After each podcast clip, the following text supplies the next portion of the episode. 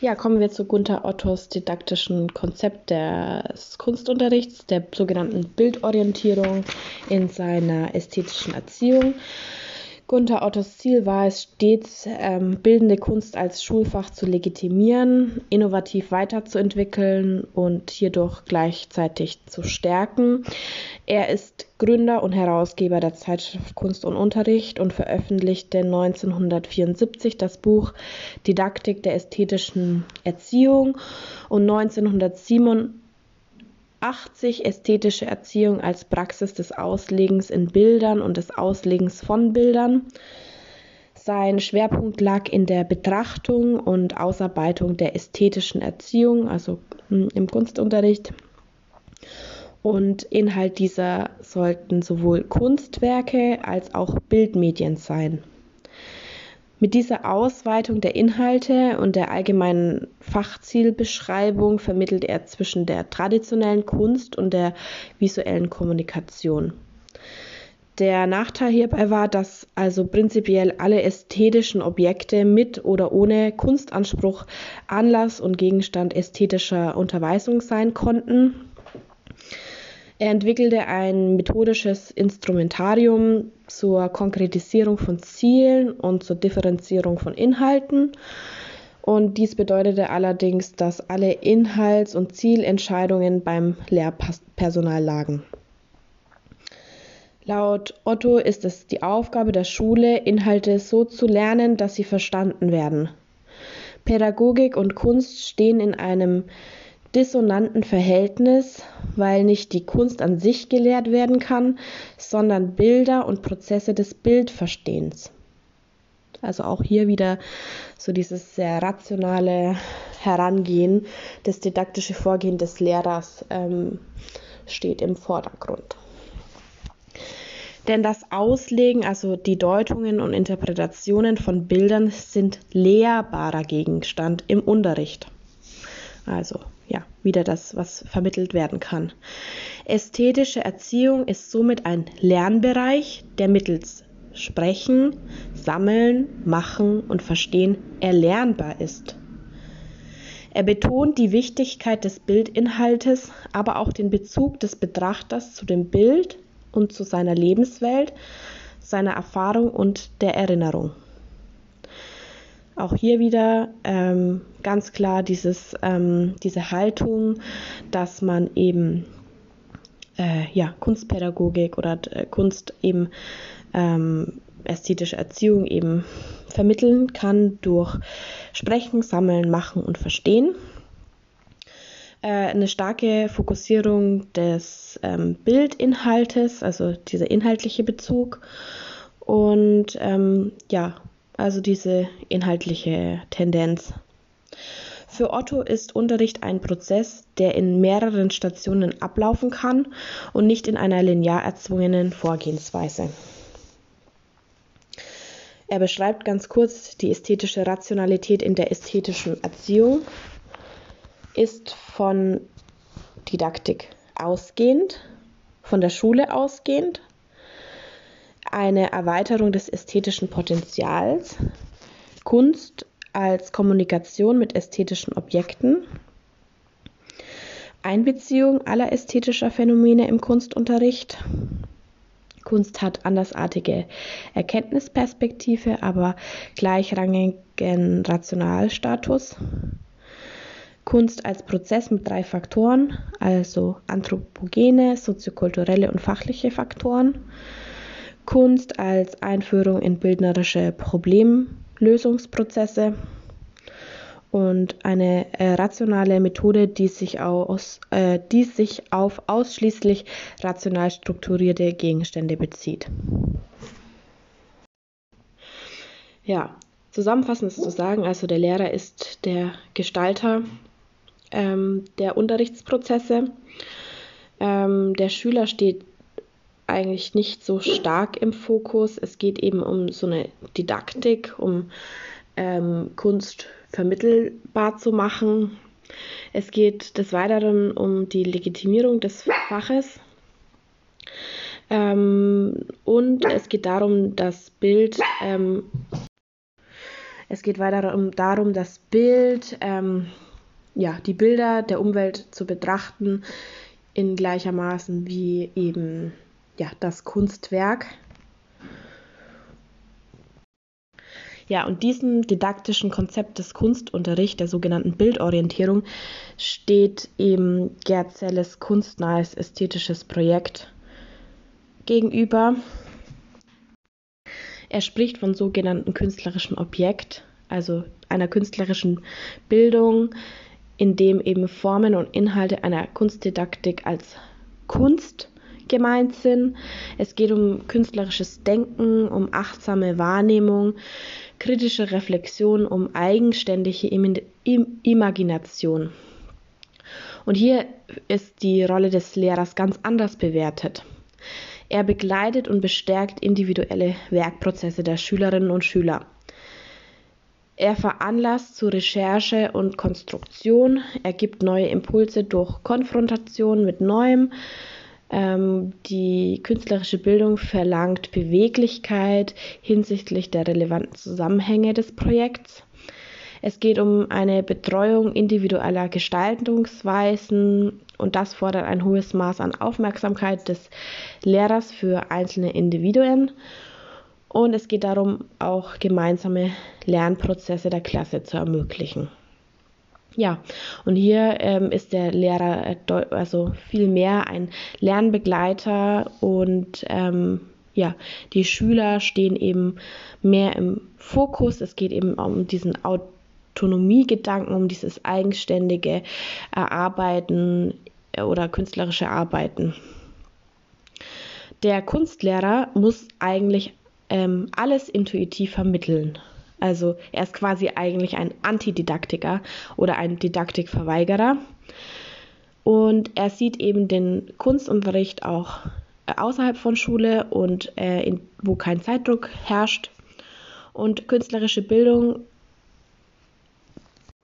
also es stehen im Mittelpunkt die Sinneserfahrungen, das Wahrnehmen ist im Mittelpunkt und die Frage nach dem Subjekt, nach seinen schöpferischen Potenzialen, die es ihm erlauben, sein eigenes Leben verantwortlich zu gestalten. Und es geht eben stark von diesem erweiterten Kunstbegriff aus. Es geht eben um Methoden, um die künstlerische Arbeit, die eben werkorientiert und interdisziplinär ist. Alle Lernprozesse finden im Rahmen der Gestaltungsarbeit statt. Methodische Arbeitsformen sind eben Recherche, Konstruktion, Transformation.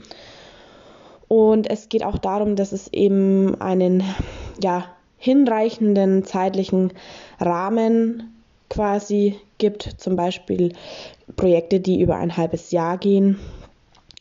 Es geht um angemessene Arbeitsformen, die im Projekt zu sehen sind, also nicht der ähm, 45 Minuten Kunstunterricht, sondern der Projektunterricht.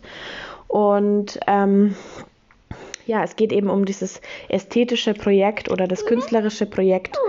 Ähm, auch ein Vertreter davon ist Buschkühle. Ähm, und es geht eben darum, dass dieses Projekt auch in andere Fächer hineinwirken kann.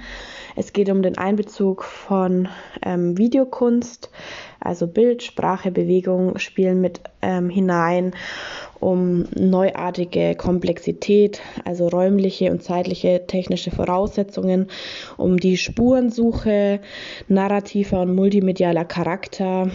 Und es geht eben weit über diesen ja, traditionellen Kunstunterricht hinaus.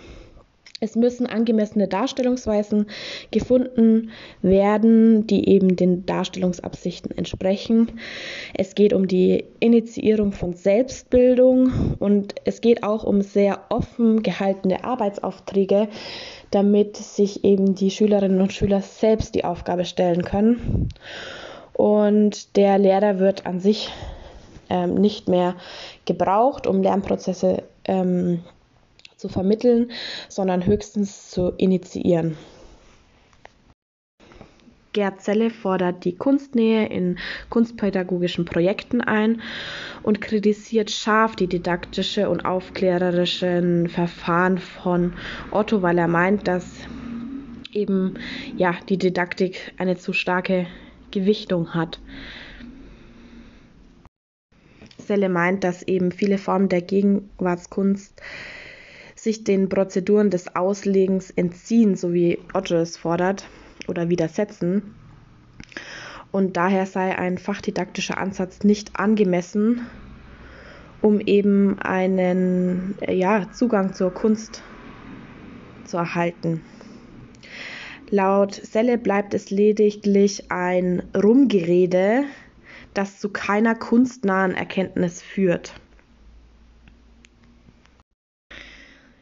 Ja, die Kunstpädagogik enthält sowohl Elemente aus der Kunst und der Pädagogik und daher fordert er, dass man sich an der Kunst orientieren soll, um diese zwei Pole, also die Elemente der Kunst und der Pädagogik, miteinander zu vereinen.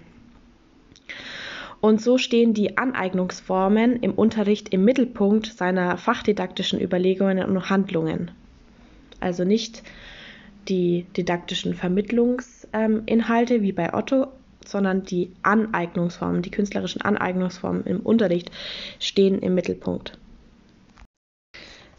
Seine Forderungen beziehen sich aber ausschließlich auf junge Erwachsene, bei denen er voraussetzt, dass sie künstlerisch selbst tätig sind, um eine angemessene Stellungnahme zu ihrem weiteren Berufsbild zu erhalten. Er bevorzugt daher experimentelle Zugänge, die sich im Laufe kunstnaher künstlerischer Prozesse in eine ausdrucksstarke Form, ein bildnerisches Objekt wandeln.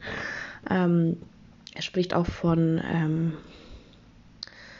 ja, Kunststudentinnen und Kunststudenten.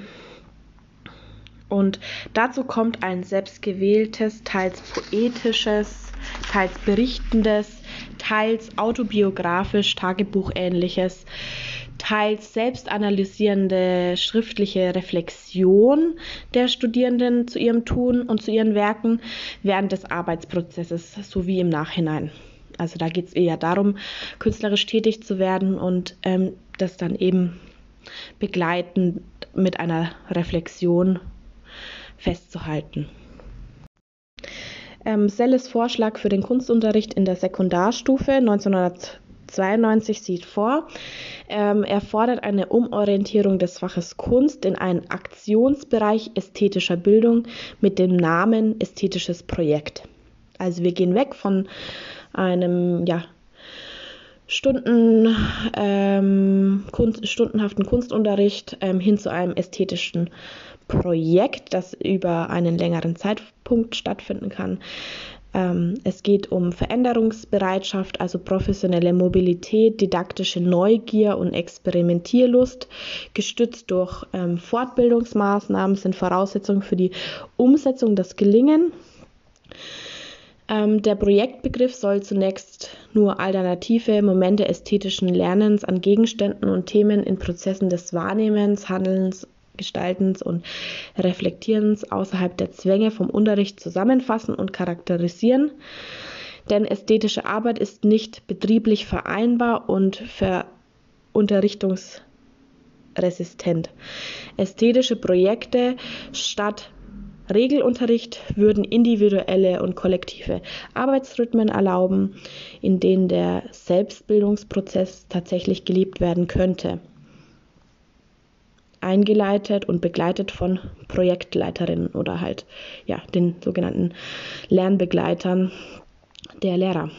Die Voraussetzungen sind im Gegensatz zum bisherigen Unterricht offene Zeiträume, offene Lernsituationen und offene Verläufe. Und das ist natürlich auch im Hinblick auf ja, den Leistungsdruck, den Schulnoten ähm, ja sehr schwierig umzusetzen, aber es ja, erfordert prinzipielle Offenheit und ähm, ein Umdenken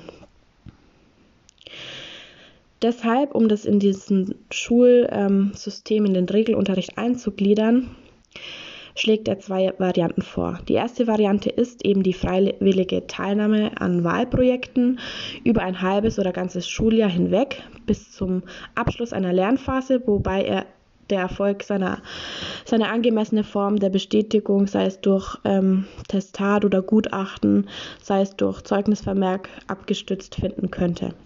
Also, hier zu betonen wäre so eine freiwillige Teilnahme an einem Wahlprojekt. Das muss man dann auch wieder kritisch ähm, betrachten, weil das ja auch wieder weg von diesen Legitimationen des Faches Kunst im Regelunterricht ähm, führt. Und ähm, ja, er sagt quasi, ja, Kunst sollte in der Schule nur freiwillig durch Wahlprojekte stattfinden. Die andere Variante wäre eben eine verbindliche Projektteilnahme, die allerdings an der Grenze zur Verschulung oder zur Leistungsmessung als Verwaltungsakt gestoppt werden müssen. Ähm, ja, beides sollen eben prinzipielle Alternativen zum ver, äh, unterrichteten Lernen sein. Das ästhetische Projekt ähm, anstelle des Kunstunterrichts hätte Werkstatt- oder Projektcharakter und würde eine Lücke zwischen den schulgebundenen Maßnahmen und dem differenzierten Außenangebot von Jugendkulturarbeit schließen. Die Schulen würden ihren Willen zur Öffnung bekunden und die Verbindung zu den außerschulischen Angebotsspektren suchen.